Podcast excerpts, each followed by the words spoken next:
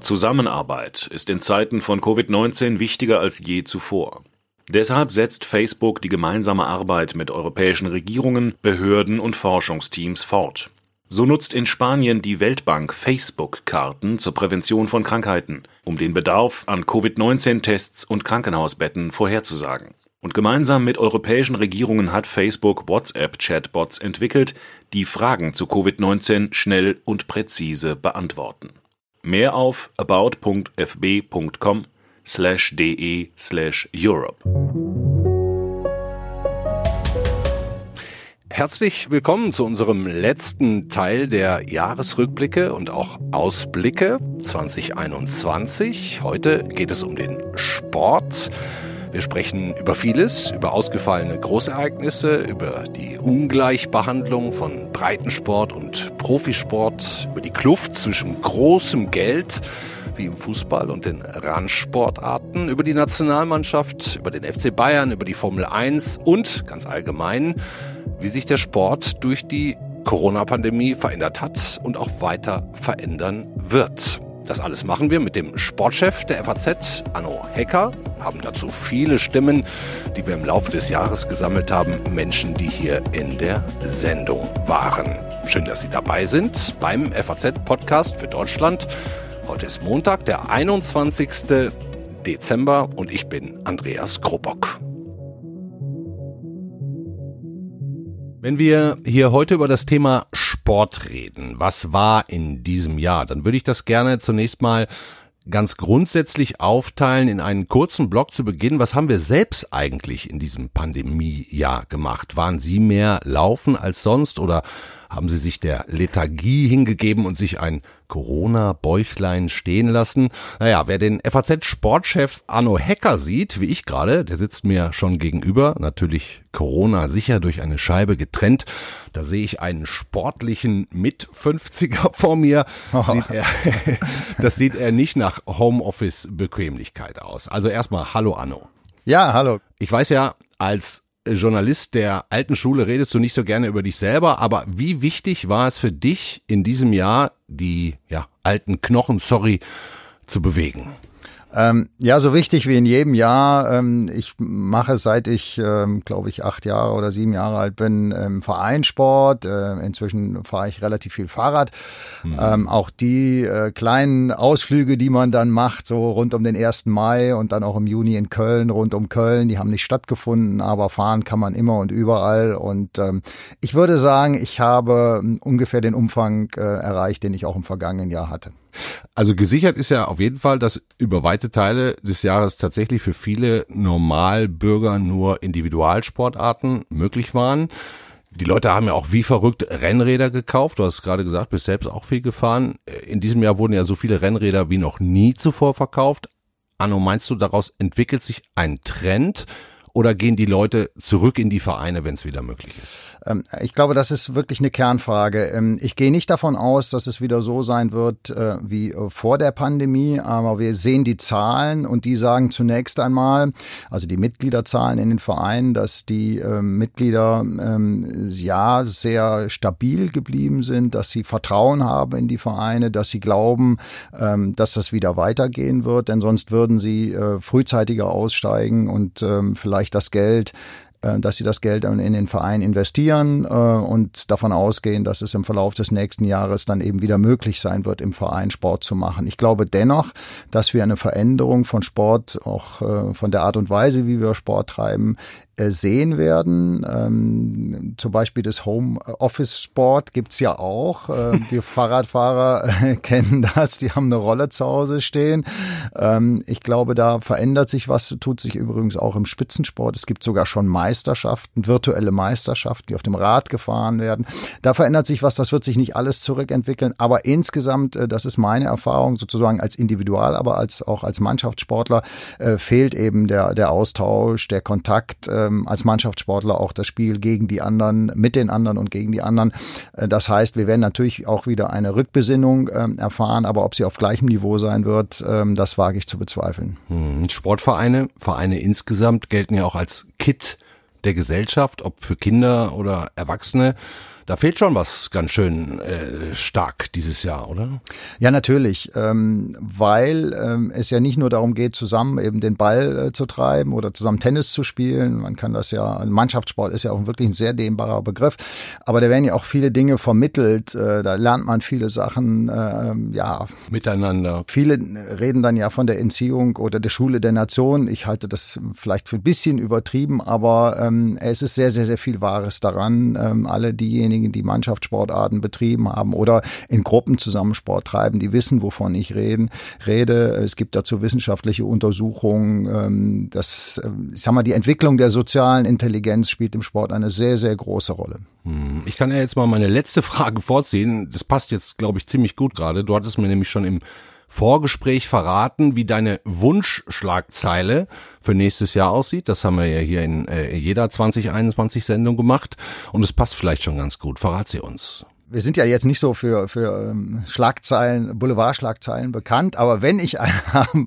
schreiben dürfte, dann, dann äh, würde ich schreiben Sensation. Ähm, äh, die äh, wichtigen Menschen in der Gesellschaft entdecken Sport als Teil der Kultur.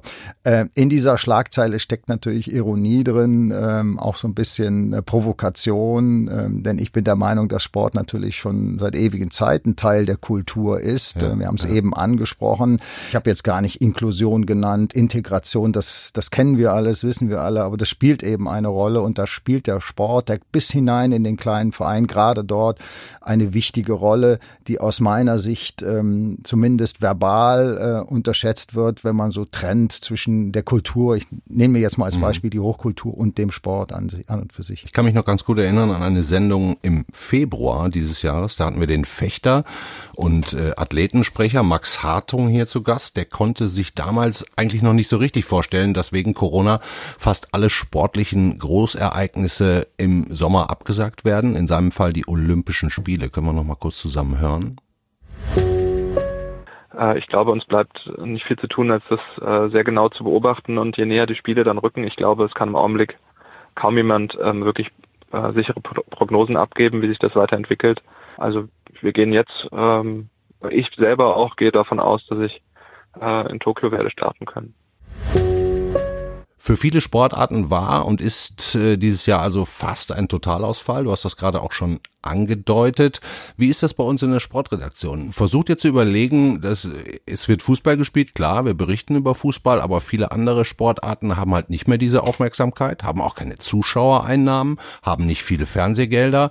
Mhm. Ähm, wie, wie geht ihr da vor? Also was ich zunächst einmal richtig äh, fand, dass wir ähm, alle, also die gesamte Gesellschaft darüber diskutiert hat, ähm, ist das vernünftig, kann man das mhm. wagen? Ich erinnere mich da an äh, zahlreiche ähm, Talkshows ähm, mit ähm, Gesundheitspolitikern verschiedener Parteien. Ich will da jetzt nicht jeden einzelnen ähm, herauspicken oder, oder, oder, oder auch kritisieren. Da wurde schon sehr deutlich gesagt, dass ähm, man da offensichtlich da der Fußball ähm, ein, einen Lex Fußball bekommt. Ich habe das ähm, anfangs ähm, auch kritisch gesehen, aber dann ist mir auch klar geworden, nachdem ich das Hygienekonzept etwa der Deutschen Fußballliga gelesen hatte, dass das wirklich sehr intensiv ist und sehr, sehr auf Vorsicht ausgelegt ist. Und es hat sich am Ende gezeigt, dass das funktioniert hat. Was nicht heißt, dass man natürlich im weiteren Fortgang oder jetzt, was jetzt passiert, das nicht immer wieder kritisch untersuchen müsste. Das ist auch Aufgabe einer Redaktion, auch einer Sportredaktion.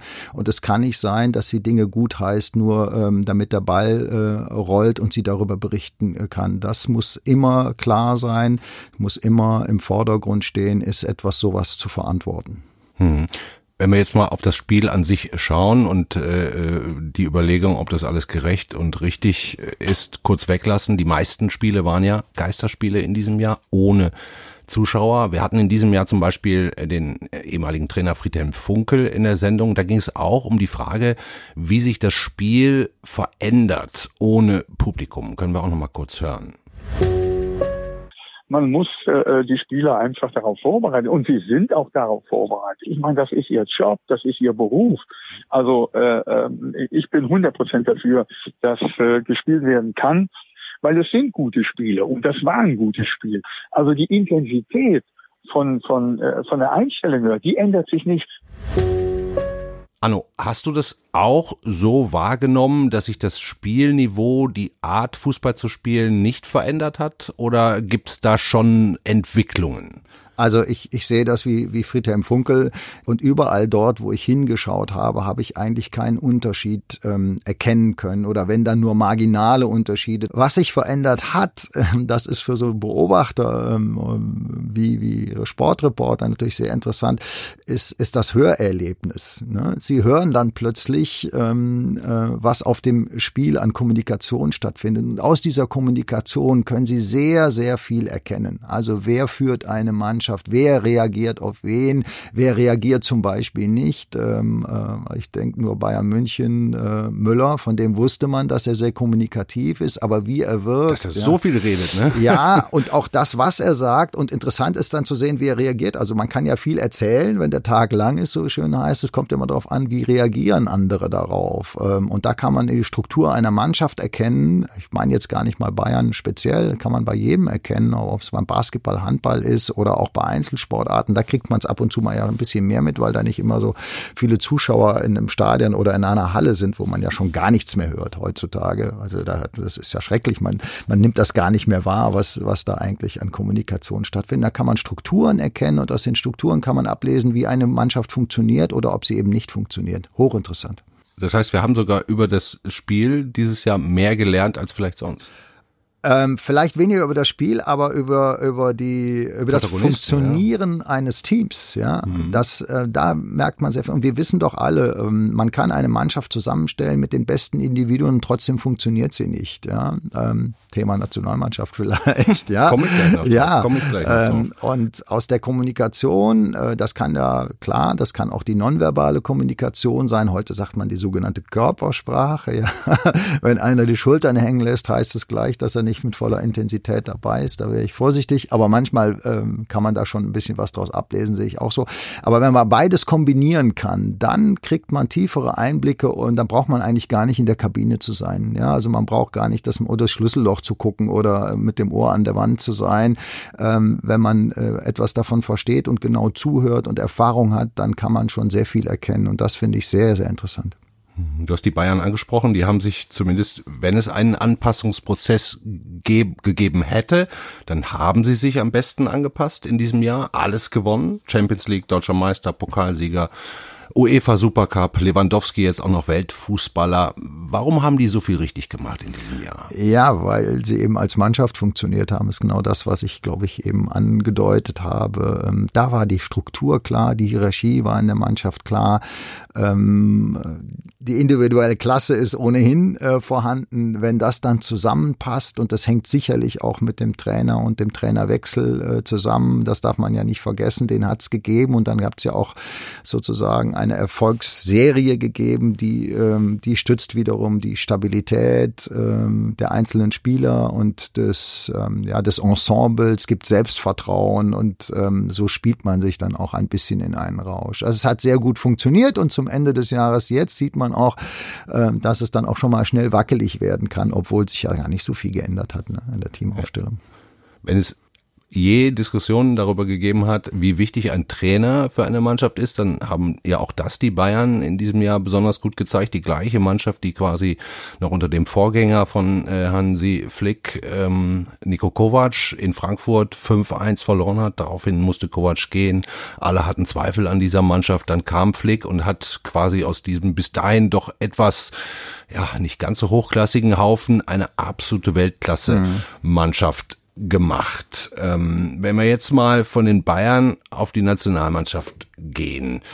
Ähm, ich war ja schon ein bisschen überrascht, wie klar sich deine beiden Kollegen Michael Horeni und Christian Kamp nach diesem 0 zu 6 in Spanien hier in der Sendung positioniert haben. Beide glasklar der Meinung, dass es falsch ist, mit dem Bundestrainer Joachim Löw weiterzumachen, können wir auch noch mal kurz zusammen hören.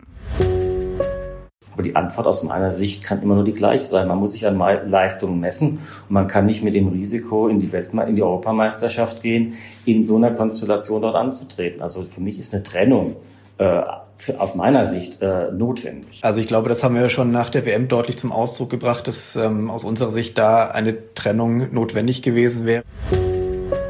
Anno, gibt es da bei euch in der Sportredaktion Diskussionen? Siehst du das genauso wie die beiden? Müsste da ein Wechsel stattfinden, um aus dieser ja eigentlich talentierten Mannschaft parallele Bayern ähm, was anderes zu machen? Also es gibt natürlich in einer Sportredaktion immer Diskussionen, aber interessanterweise in dieser Frage schon sehr lange ähm, Einmütigkeit. Wir können als Redaktion ähm, durchaus belegen, dass wir äh, Zweifel haben an der Coaching-Fähigkeit von Löw. Da muss man differenzieren. Das eine ist der Trainer und das andere das Coaching. Damit meine ich die Situation am Spielfeld, ähm, die Situation während eines Spiels. Äh, wie reagiere ich? Wie schnell reagiere ich? Ist bei einem Fußballtrainer sicherlich begrenzter als bei einem Basketballcoach. Und insofern äh, denke ich, ist das, was Christian Kamp und Michael Horeni gesagt haben, ist zu 100 Prozent die Haltung in der Redaktion. Ähm, und insofern sind wir schon auch der Ansicht, dass der DFB einen Fehler gemacht hat, schon 2018, ähm, als er Löw eine Vertragsverlängerung gegeben hat. Ähm, gut, das ist nicht unsere Entscheidung ähm, und wir können ja auch damit gut leben, das ist ja kein Problem. Wir sind nicht diejenigen, die den Sport gestalten, sondern wir beobachten ihn. Ähm, aber in diesem Fall war es ja jetzt so, dass es wieder eine Verlängerung gegeben hat. Wir haben das eigentlich ähm, nicht erkennen können, dass es dafür gute Gründe gibt.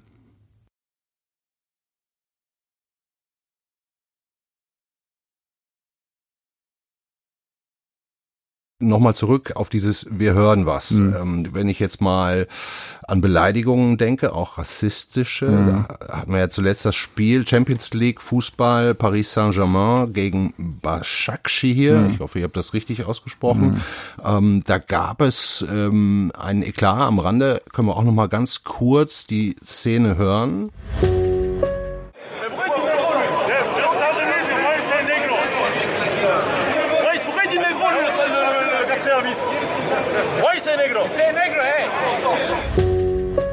Der Co-Trainer von Pashak Shihir fragt da immer wieder den vierten Offiziellen, warum er ihn Negro nennt. Danach sind beide Mannschaften vom Feld gegangen, Spielabbruch.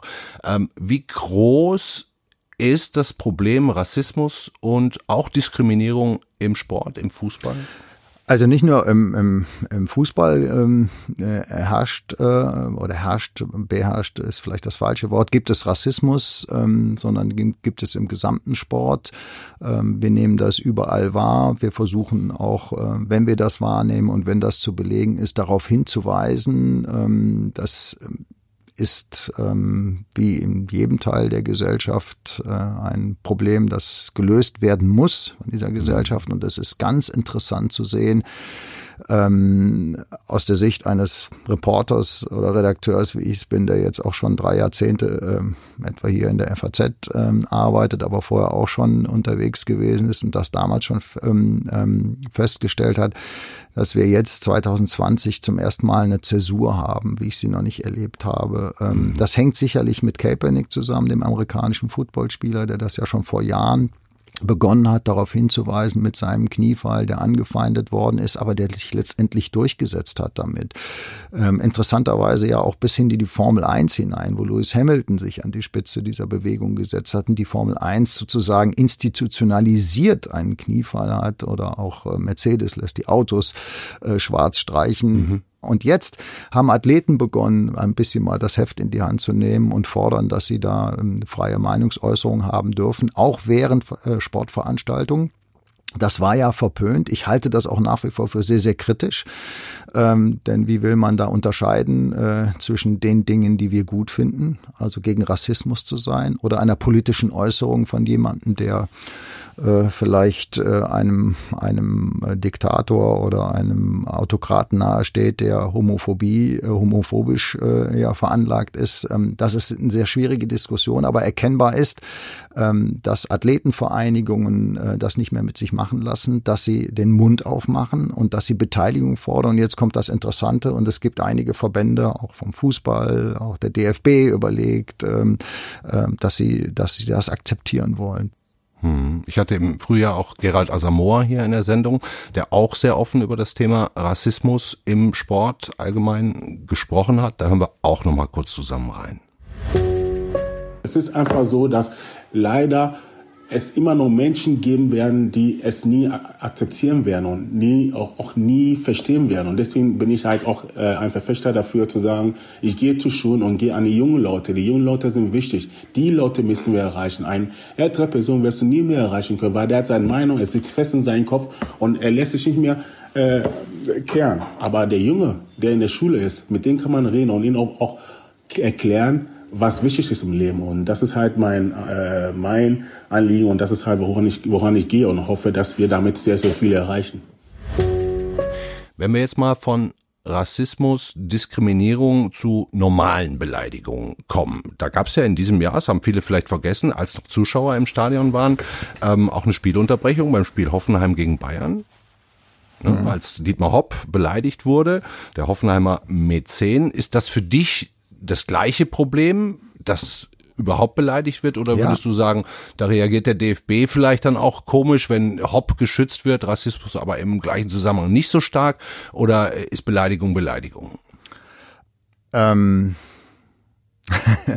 schwierig. Ne? Äh, ja. ja. nein, eigentlich ist es nicht schwierig. Ähm, mhm. ich, man könnte es subsumieren unter dem Begriff Respekt. Ja, also mhm. es geht doch darum, dass wir Respekt haben vor jedem Menschen. Ja, ohne Ansehen. Ja, ohne die Frage, ähm, wie er sich gibt. Ja, wie er ist, äh, wie wir ihn einschätzen, wie wir ihn wahrnehmen, wie wir äh, die Farbe seiner Haut sehen. Also das ist ein ganz großer äh, Punkt für mich und ich sehe das leider auch, dass wir da in der gesamten Gesellschaft, aber eben auch im Sport eine Verrohung der Sitten haben. Also es fehlt einfach an Respekt. Ähm, man kann Herrn Hopp natürlich kritisieren, wie man jeden kritisieren kann.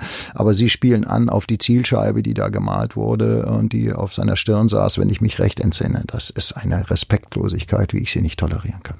Hm. Beenden wir an dieser Stelle vielleicht mal den Fußball-Block, Anno, und äh, kommen zu deinem Zitat des Jahres. Das hören wir jetzt. I sit back down, all my muscle relaxes, in peace with myself, thinking I'm dead. Very, very strange feeling, you know. I think, you know, sometimes we, we are close to death, we're a bit scared. This time death for me was, was here, and I, I named it Benoit. Das war der Formel 1 Rennfahrer Romain Grosjean nach diesem furchtbaren Unfall im Feuer in seinem Cockpit wie durch ein Wunder unverletzt. Warum ist das dein Zitat des Jahres, dass er quasi sagt, ich habe den Tod gesehen und ich habe ihn Benoit genannt?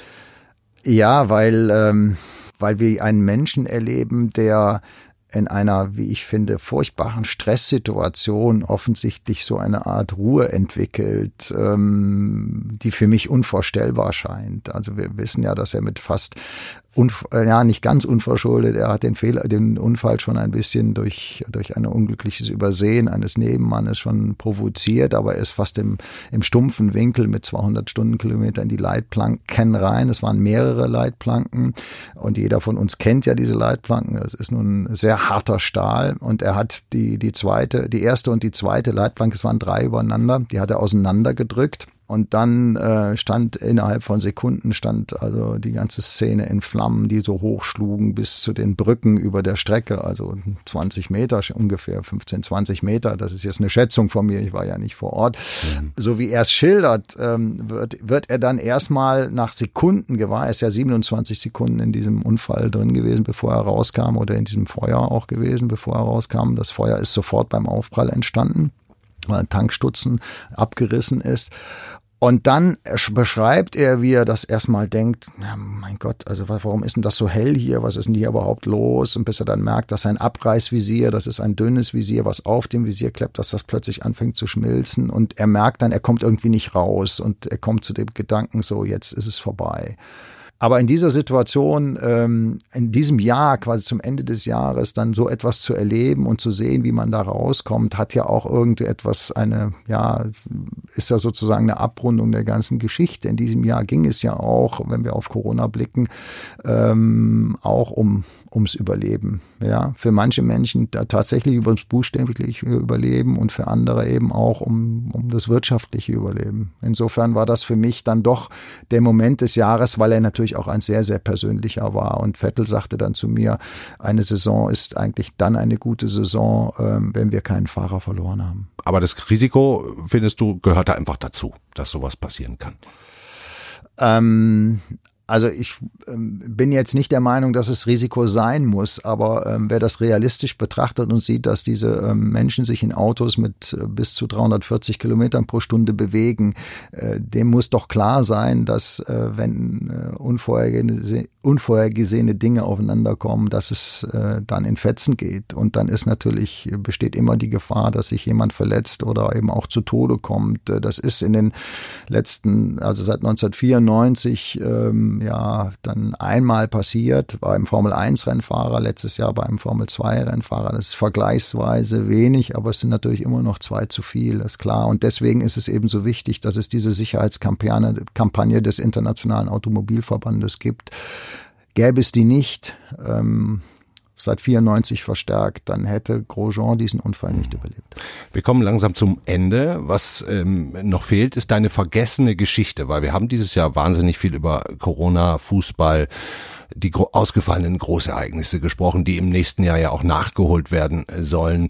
Ähm, vergessene Geschichte. Worüber wurde deiner Ansicht nach in diesem Jahr zu wenig berichtet? Ja, wo, worüber wird zu wenig berichtet? Ähm oder was wird zu wenig wahrgenommen, dass wir im Spitzensport ähm, leider seit Jahrzehnten ähm, Trainingsmethoden haben, die von allen irgendwie als selbstverständlich wahrgenommen werden. Also ich meine da die Gewalt, die es im Training gibt. Es erinnert uns dann, wenn, wenn es plötzlich dann Kunstturnerinnen zum Beispiel, wie jetzt vor einiger Zeit in Chemnitz, sich äußern und sagen, unter welchen Bedingungen sie da zur Höchstleistung getrieben worden sind. Und ähm, wenn ich Gewalt sage, meine ich jetzt nicht unbedingt die physische Gewalt, sondern es gibt auch eine psychische Gewalt. Es gibt Abhängigkeiten, ähm, die im Spitzensport angeblich ähm, ja irgendwie auf eine gewisse Art und Weise dazugehören. Und ähm, diese Geschichten, die werden irgendwie immer wieder vergessen, obwohl wir als auch als wollen Sport wir die vergessen vielleicht? Ja, vielleicht, weil wir natürlich wir sehen den Erfolg und wir sehen natürlich immer die Goldmedaillengewinnerinnen oder Gewinner, die natürlich am Ende sagen, die ganze Härte hat sich gelohnt. Aber es gibt immer dieses ja dieses Spiel zwischen ach, dafür hat es sich gelohnt, ja. Aber was da wirklich dahinter. Aber nur für die Gewinner. Ja, was da für ne? die dahinter stand. Und wie ist das für, ich meine jetzt auch nicht mal den zweiten oder den dritten, aber es gibt eine große Gruppe von äh, Leuten, die vielleicht äh, das nicht geschafft haben, ähm, die aber genau die gleichen Entbehrungen hatten. Das hört sich jetzt noch positiv an, aber es gibt eben auch andere Formen des Trainings. Und das Schlimme ist aus meiner Sicht, obwohl wir das schon seit vielen Jahren immer wieder aufschreiben, dass es da Methoden gibt, ähm, die Gewalt auf eine verschiedene Art einschließen und alle Beteiligten, selbst die Athleten und Athletinnen selbst, sagen am Ende, ja, das muss ja auch so sein. So, und die wachsen, in, werden da sozialisiert, die fangen vielleicht mit sechs oder mit acht an und das ist für die selbstverständlich, dass es so ist. Ähm, und vielleicht werden sie auch Trainer später oder Funktionäre und dann kann man ihnen ja fast gar nicht übel nehmen, dass sie sagen, ja, war immer schon so, haben wir immer schon so gemacht, ist das ja nicht? Und ja, die müssen halt, und Sport ist halt hart und so. Ja, man muss an die Grenze gehen, aber das muss doch aus einem selbst herauskommen. Das muss intrinsisch sein. An der Stelle müssen wir diskutieren. Ähm, mir wird einfach viel zu sehr vergessen, dass ähm, Kinder zum Beispiel Rechte haben ähm, und dass es die Würde des Menschen gibt und der Satz, es geht auch ohne Gewalt. Ja, man kann auch ohne Gewalt ähm, Medaillen gewinnen. Ja, der, der wird zu häufig vergessen. Hm. Und dann schauen wir damit abschließend aufs nächste Jahr, weil da werden auch wahrscheinlich wieder Medaillen gewonnen. Glaubst du, es wird irgendwann alles vorbei sein und der Sport wird wieder so wie vorher, so wie 2019 und nein, zurück? Nein, ähm, das glaube ich nicht. Ähm, wie eingangs ja schon gesagt, es wird Veränderungen geben im Sport. Der Sport wird sich entwickeln. Es hat schon jetzt kreative Ansätze gegeben, Sport anders zu betreiben. Es werden vielleicht einige Menschen nicht zurückkehren in den Verein. Es entwickeln sich ähm, andere Formen.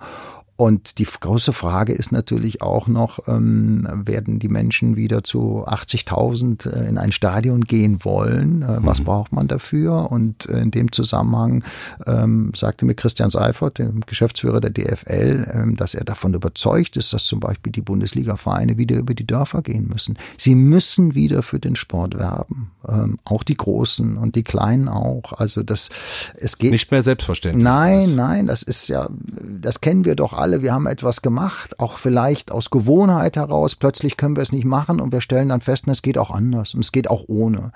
Und ähm, das wird man sich wieder erkämpfen müssen und man wird nicht wahrscheinlich, glaube ich, nicht mehr auf das Niveau zurückkommen. Das heißt aber nicht, dass wir einen schlechteren oder, eine, oder, oder eine problematische Situation erleben, sondern es kommt etwas anderes. Davon bin ich überzeugt. Und das kann genauso interessant und spannend sein. Es wird auch Platz sein für Neues. Vielen Dank, Arno Hecker. Ich danke.